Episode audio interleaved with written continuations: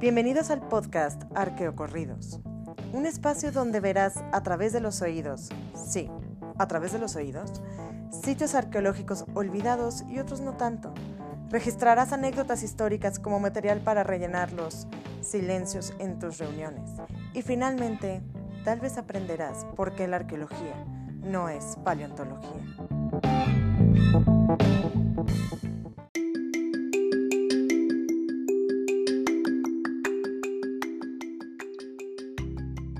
Episodio 8. Prospección arqueológica. Sí. ¿Y eso qué es?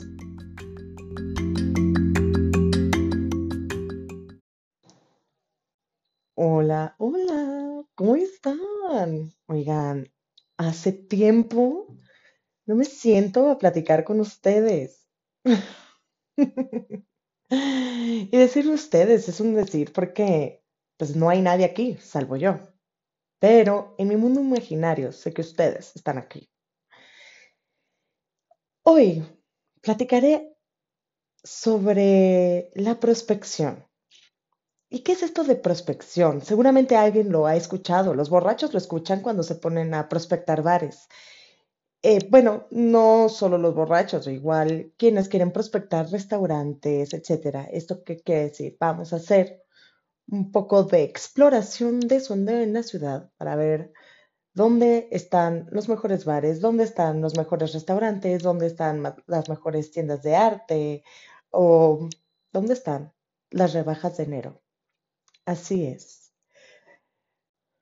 Una de las actividades previas a la excavación arqueológica es la prospección. ¿Sí?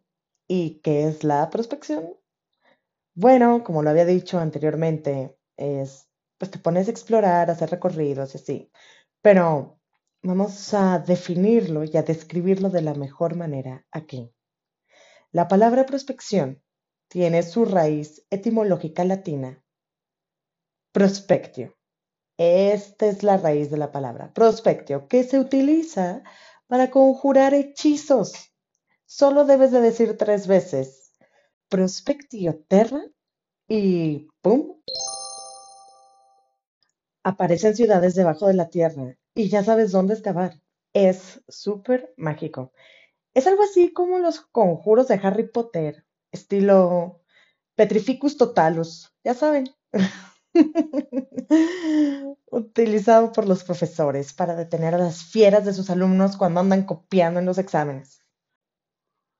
Bueno, Alejándonos un poco de los hechizos mágicos, la palabra prospección define la acción de estudiar las características de un terreno o una superficie y así analizar la existencia de recursos subterráneos, naturales o culturales. Y fuera del mundo arqueológico también está para estudiar las oportunidades de mercado. Ejemplo, pues, los bares que les había mencionado anteriormente, o cualquier otra cosa de interés que uno pueda tener. Dentro de la arqueología, defines dónde vas a excavar y si vale la pena excavar ahí o no, dependiendo de los resultados que te dé la prospección. Y, eh, y, bueno, si decides no excavar, pues nada más haces un registro de la evidencia que encontraste eh, debajo de la superficie o de la vegetación. Esta actividad sistemática de exploración en busca de evidencias materiales del pasado del hombre es algo reciente. Eh, reciente, quiero decir, que comenzó a considerarse como una disciplina dentro de la arqueología a principios del siglo XX. Los primeros pasos de la prospección son los estudios de los mapas geológicos y topográficos de la zona o el área que se quiere trabajar. ¿Cuál es la diferencia entre uno y el otro? Además de que se escriben diferente. Bueno, en el mapa topográfico están representados los relieves de una zona. En él se pueden analizar las variaciones de los relieves, Existen microelevaciones que pueden ser estructuras colapsadas o que llaman la atención. Ejemplo, si estás en una zona totalmente plana, donde no hay nada y resalta un montículo, te resalta un montículo como si resaltara una espinilla en la mejilla de un infante, es ahí donde podrías decir, eso es raro, hay que estudiarlo. Y el mapa geológico se realiza sobre uno topográfico y en él se representan datos como los tipos de rocas sobre la superficie de la Tierra, el tipo de contacto que hay entre ellas, las estructuras geológicas y elementos geomorfológicos. Eso nada más. Y aparte se ve increíble, viene de diferentes colores y texturas. En las actividades de la prospección arqueológica podemos hacer una división de dos tipos de técnicas generales.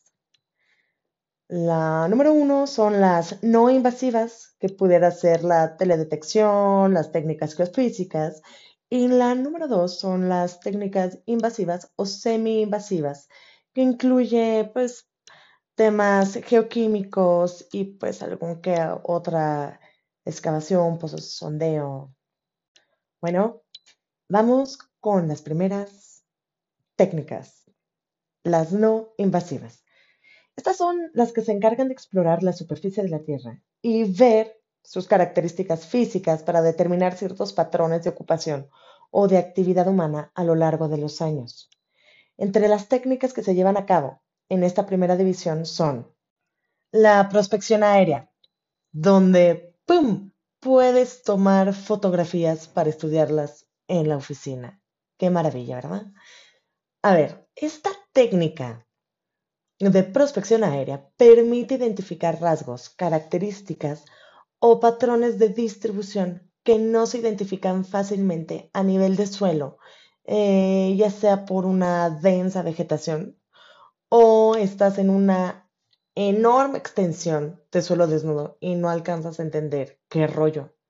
Por eso la prospección aérea te ayuda mucho a entender qué está pasando sobre la superficie y es increíble ver en las fotografías que se toman a partir de estos vuelos, o bueno, estos reconocimientos aéreos, las características de la vegetación, donde hay marcas de cultivo que rigen un área.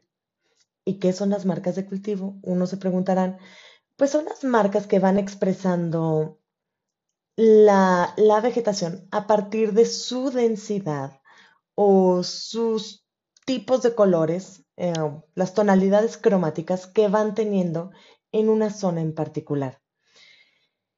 Así nos permite saber qué pudiera estar pasando debajo de la Tierra, porque la presencia de estructuras arqueológicas debajo de la superficie terrestre puede hacer que las raíces choquen, que las plantas no se desarrollen en esa parte eh, en específico y le da unas características diferentes, lo cual le está gritando al cielo, hay algo acá abajo. Y cuando uno está tomando fotografías aéreas, hay diferentes factores que debe considerar para poder eh, pues entender o para poder tener datos más específicos del área que está registrando. Estos son estos temas a considerar son las condiciones climáticas y la iluminación. Pues a ciertas horas de la mañana puedes ver puntos eh, específicos o patrones que no se ven en la tarde o viceversa. Y ahí puedes decir, mira, Ahí puede haber una pirámide. Mira, yo no había visto ese cambio de color. Mira, yo no había notado tal. La correcta iluminación permite ver detalles topográficos con ciertas sombras que se pueden capturar en la fotografía. Quiero decirles que el primer reconocimiento aéreo para usos arqueológicos se hizo alrededor de los años 20, los 1920. Eh, fue hecho o trabajado por el arqueólogo inglés Osbert Guy Stanhope Crawford. Él nació en 1886 y además de ser uno de los primeros arqueólogos en trabajar reconocimientos aéreos con fines académicos, también es reconocido por las investigaciones que hizo en la arqueología prehistórica de Gran Bretaña y en la arqueología de Sudán. hay una, bueno, como dato curioso, esta técnica de prospección aérea, la verdad, fue desarrollada con fines militares durante la Primera y Segunda Guerra Mundial. Obviamente con el objetivo de sobrevolar las bases enemigas y registrarlas para ver qué rollo y saber de dónde venían las balas o dónde podían echar balas. De hecho, el famoso escritor del Principito, sí, Antoine de Saint-Exupéry, justo fue un piloto de guerra eh, en la Segunda Guerra Mundial que sobrevoló las líneas enemigas para hacer reconocimientos aéreos. Y en uno de esos vuelos ya nunca más regresó. De hecho, él escribe en uno de sus libros que se llama Piloto de Guerra, que era absurdo aquello que estaban haciendo, porque pues los estaban haciendo sobrevolar a niveles muy bajos y a la vista del enemigo, lo cual era una misión suicida. Y pues tuvo razón porque ya no volvió. Las técnicas de prospección aérea y las fotografías fueron mejorando con el paso de los tiempos. Como ustedes comprenderán, el desarrollo tecnológico en el ser humano es brutal. Entonces, las fotografías normales pasaron a segundo término cuando salió al mercado la cámara de sensores multiespectrales.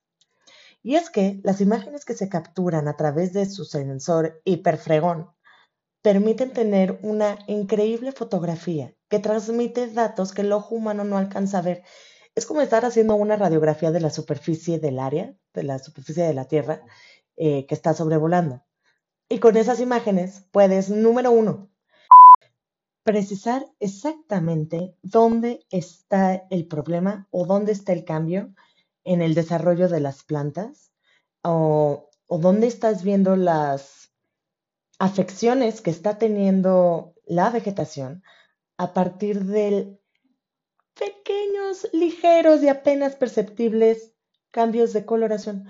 De hecho, la técnica del, bueno, utilizar el sensores multiespectrales es muy común dentro de la agronomía porque ellos sobrevuelan grandes plantaciones y tienen que ver dónde está la plaga. Y pues obviamente no te va a dar tiempo de caminar toda tu gran plantación que debes de venderle al Walmart eh, porque pierdes tiempo. Em, por lo cual funciona muy bien los sensores multiespectrales para determinar dónde está la plaga y ahí, ahí se van a trabajar y fumigan y el rollo. Es lo mismo con la arqueología. Mm, se utiliza esta técnica para ver dónde está el cambio en la vegetación y saber dónde trabajar. Dónde hay algo debajo de la tierra que está afectando a nuestras plantas. Y algunos se preguntarán, ¿cómo funciona este sensor súper fregón llamado multiespectral?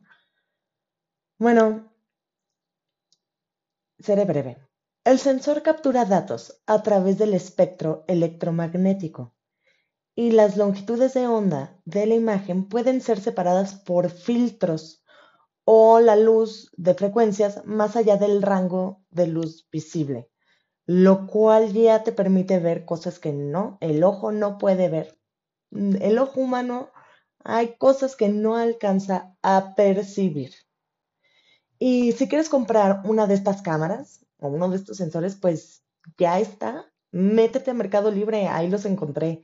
Eh, elige tu cámara por una módica cantidad entre 95 mil a 200 mil pesos. ¿Eso qué quiere decir para los que usan otro tipo de moneda? Pues está en unos 5 mil 89 dólares y unos 10 mil 700 dólares. Yo creo que es un precio súper accesible si no estás pensando en comprar un carro. Y las marcas que hasta ahora he visto son Parrot Sequoia, sí, como el árbol. Micasense Red Edge, Hobby Tuxtla, sí, como la ciudad de Tuxtla Gutiérrez, ahí en Chiapas, y Bluegrass Sequoia. Si quieren saber más sobre o tener más información sobre este tipo de imágenes aplicadas en la arqueología, lean los trabajos del arqueólogo Henry Weber de la Universidad de Bristol en Inglaterra. Por otro lado, también está la imagen térmica.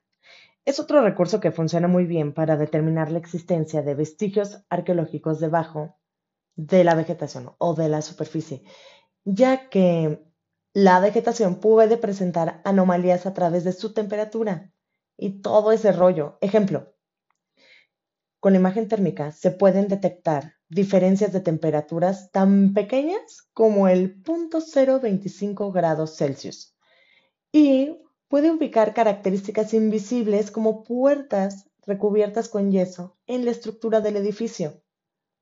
Si es que tu sitio arqueológico tiene edificios debajo de la tierra con puertas recubiertas con yeso. Estos equipos con barrido infrarrojo han permitido encontrar alineaciones arquitectónicas debajo de la superficie terrestre. Es como si fuera un escáner de la Tierra.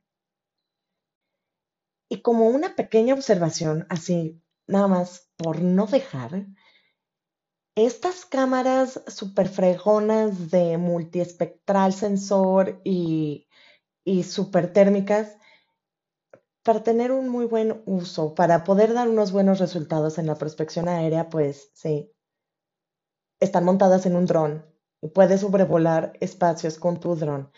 Quiero decir que es una pequeña observación porque pues nunca falta aquella persona que dice, güey, me voy a subir en una escalera súper alta y voy a tomar la foto.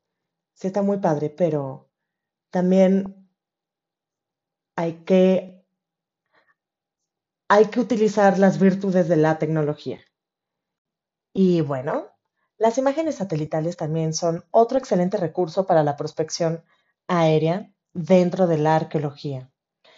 Con, eh, bueno, con estas imágenes puedes determinar ciertas alteraciones por asentamientos humanos, por rutas, etc. O también son utilizadas por geólogos, eh, biólogos y militares principalmente, que para eso empezaron estas imágenes satelitales, para espiar a tus cabos y ver quién se estaba sacando el moco. La cosa es que desde 1960 se estuvieron tomando ya imágenes satelitales eh, para espiar. ¿Y quién lo mandó a hacer? Pues nada más y nada menos que el gobierno de Estados Unidos. El satélite que estaba orbitando en ese entonces para tomar fotografías em, espías se llamaba Corona, el satélite Corona. Y ahora ya está abierto al público el archivo de todas las imágenes que tomó este satélite desde 1960 a 1972. Entonces, si tú eres una persona que tiene curiosidad de cómo era la Tierra en 1969, puedes acudir a este archivo probablemente vas a ver en esas imágenes grandes extensiones de bosques y selvas y enormes glaciares, cosa que pues ahora se ven un poquito modificadas por esto del calentamiento global, ¿verdad? Bueno, ni hablar. Desde la década de los 70 se desarrolló el proyecto satelital Landsat, Landsat, que quiere decir land, tierra, y sat, supongo que satélite, ¿verdad? Este proyecto consiste en una serie de satélites que se encargan de estudiar a full de detalle la superficie de la Tierra con una alta resolución y con sensores multiespectrales. Em, presenta información geológica muy particular. De hecho, en el año 2013 se lanzó al espacio el Landsat 8, y próximamente estará en el espacio el Landsat 9, el cual estudiará la condición y cambios de la superficie terrestre, permitiendo así a los científicos y a otros monitorear los cultivos y las floraciones de algas, evaluar las tendencias de deforestación y el crecimiento urbano y pues dentro de todo esto, tratar de ayudar a la gestión de desastres. Esto pues sí es algo esperanzador, ¿verdad? va estar tomando fotografías de nuestra propia extinción. Qué increíble. Ahora, otra técnica de teledetección o de prospección aérea es la del LIDAR, que por sus siglas en inglés quiere decir Light Detection and Ranging, o lo que es lo mismo, um, detección de luz y rango. Es una de las técnicas que ha ayudado de gran manera a los arqueólogos para encontrar y registrar estructuras no naturales como acueductos, templos, calzadas, casas, palacios, establos, lo que sea, que no han sido exploradas y mucho menos intervenidas. Y por intervenidas quiero decir excavadas. De hecho, con esta técnica se hallaron más estructuras mayas dentro de la selva de México, Guatemala y Belice. Y también se han registrado estructuras del periodo Angkor en Camboya, y en Italia se halló uno de los campamentos romanos más antiguos del siglo II a.C. Y se preguntarán, ¿qué es lo que hace el IDAR? Pues la verdad es que mientras vas sobrevolando el área, esta tecnología emite un rayo láser con el cual escanea la superficie terrestre y con ello proporciona imágenes topográficas detalladas en tercera dimensión. Imágenes que, como ustedes comprenderán, son muy útiles dentro de la arqueología. Ahora, hay otra técnica llamada el radar, que por sus siglas en inglés quiere decir Radio Detection and Ranging. Usa microondas que permiten ver a través de nubes o también estas microondas pueden operar durante el día o la noche sobre superficies cubiertas por densa vegetación y pueden penetrar el subsuelo en zonas áridas o semiáridas. Al igual que el LIDAR fue utilizado en la zona maya para, para detectar canales antiguos de irrigación en áreas de cultivo eh, dentro de la cultura maya. De hecho, el arqueólogo Richard E. Adams escribió un artículo llamado Radar Mapping Archaeology and Ancient Maya Land. Este artículo salió en 1981. Ahí se los recomiendo. Y bueno, la verdad es que lo interesante de todo esto es que el radar y el IDAR también fueron técnicas desarrolladas para uso militar. Y ¡pum! pasó a manos de los académicos para darles un mejor uso. Me encanta.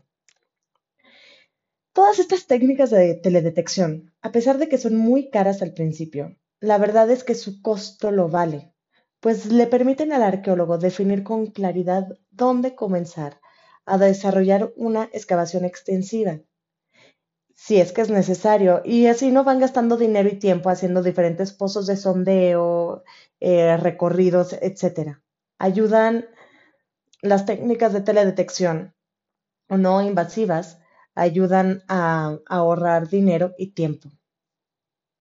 Ahora, bueno, dejando a un lado las técnicas de prospección aérea, están las técnicas de prospección caminando sobre la superficie. Eh, ¿Cómo no? Ahí se necesita puro atleta. Caminar la zona como método de prospección es muy común ya estando en campo. Puedes decidir caminar en línea recta dentro del área o el perímetro a investigar y mm, vas señalando y registrando los materiales o estructuras que están apenas saliendo de la superficie. Em, después de eso, sumas tu información con la de los otros compañeros que también caminaron en línea recta en la misma superficie y generas un mapa de distribución espacial de cada uno de esos materiales que encontraste. De esta manera, puedes determinar em, cuál pudiera ser el lugar más prometedor para hacer un pozo de sondeo. ¿Y qué es un pozo de sondeo? Bueno, son pozos o calas de una medida determinada, por el gusto de cada quien o como el terreno te lo permita, en el cual se puede hacer el estudio estratigráfico de una secuencia vertical de depósitos materiales. También hay otra técnica o hay otras técnicas geofísicas de penetración que implican caminar la superficie. Estas te dan información sobre la evidencia arqueológica debajo de la Tierra, en espacios muy particulares del terreno que estás trabajando. Los resultados que aportan estas técnicas son como la radiografía de la Tierra. Haz de cuenta que estás viendo los rayos X de lo que está pasando debajo de la Tierra. Estas técnicas de penetración eh, son resistividad eléctrica, la cual mide las pequeñas variaciones de la resistividad eléctrica en función de la profundidad y la distancia. Es con esto que se pueden reflejar las diferencias en la humedad del suelo y así se determinan ciertos tipos de sedimentos o características arqueológicas más resistentes a la humedad. Em, de hecho, esta técnica fue utilizada por primera vez en 1946, ahí en Inglaterra, para detectar zanjas o pozos prehistóricos. La siguiente técnica es el gradiente magnético, el cual mide las variaciones del campo magnético terrestre, pues son provocadas por la presencia de restos enterrados con propiedades magnéticas que alteran el campo. Y la siguiente técnica es el georradar o el radar de penetración, con el cual se puede conocer la distribución y profundidad de las estructuras arqueológicas enterradas en diferentes niveles o diferentes profundidades. Esta técnica, con base en los proyectos e investigaciones realizadas por académicos del Instituto de Antropológicas de la UNAM, Produce perfiles continuos de alta resolución en forma rápida y no destructiva y va proveyendo información en tiempo real para hacer las evaluaciones inmediatas del terreno. En sus principios teóricos podríamos decir que es similar al sonar y a la técnica sísmica de reflexión. Es bueno combinar estas tres técnicas eh, de prospección geofísica dentro de las actividades arqueológicas para así aumentar las posibilidades de éxito en la detección de elementos arqueológicos debajo de la superficie del terreno. Ahora finalmente vayamos a las técnicas de prospección invasivas o semi-invasivas, dentro de las cuales tenemos los pozos de sondeo, los que les mencioné anteriormente, estos pueden realizarse de manera sistemática a lo largo del terreno para tener los análisis estratigráficos culturales em, del, terreno y así vas teniendo una aproximación de los periodos históricos que abarca la evidencia arqueológica registrada. La verdad son una buena opción de prospección invasiva dentro de las zonas urbanas donde la verdad es casi imposible extenderse y hacer prospección aérea también es un poco muy complicado cuando hay calles, postes, edificios, casas, changarros que te están obstruyendo. Pues el espacio para poder saber qué es lo que hay en, debajo de la tierra, ¿no? En fin, las siguientes son las técnicas de prospección geoquímica, las cuales te permiten entender a través del estudio químico de los suelos qué tipo de actividades se llevaron a cabo en un espacio determinado em, o en una estructura particular. Ayuda a saber si hubo incendios en el pasado o dónde estaban las zonas donde destazaban a los animales o cuál era el lugar que los hombres utilizaban como baño. A veces pienso que con el análisis químico de suelos es posible llegar a ciertos puntos de la vida privada de las personas en el pasado. Bueno, estas son las principales técnicas de prospección arqueológica que hay, pero no quiere decir que son las únicas. Hay más, mucho más técnicas como las mediciones radiométricas o sísmicas, las cuales tienen una aplicación reducida dentro de las actividades arqueológicas. Y no quiero dejar atrás las técnicas de prospección marítimas o subacuáticas. No voy a profundizar en ellas, pero les diré un poco de qué va. Para un reconocimiento más amplio, los magnómetros marinos eh, son remolcados detrás de una embarcación y se utilizan para ubicar objetos sumergidos que tengan anomalías o donde se puedan detectar anomalías de restos de hierro como naufragios, cables o municiones sin explotar, etc.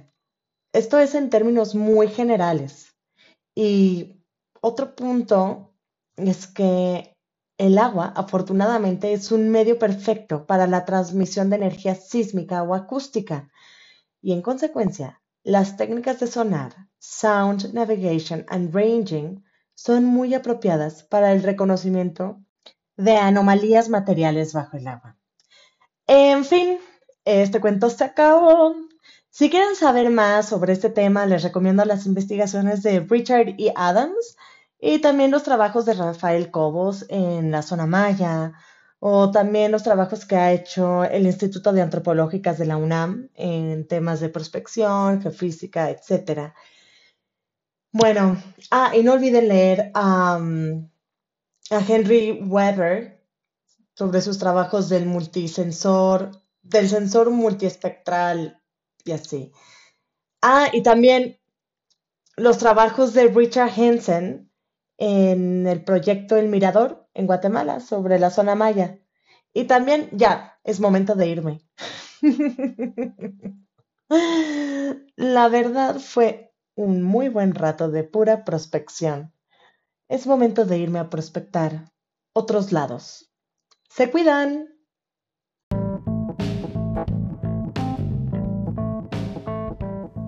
Esto fue Arqueo Corridos, un podcast sobre arqueología e historias, con la participación de Garza. Síguenos en Twitter, arroba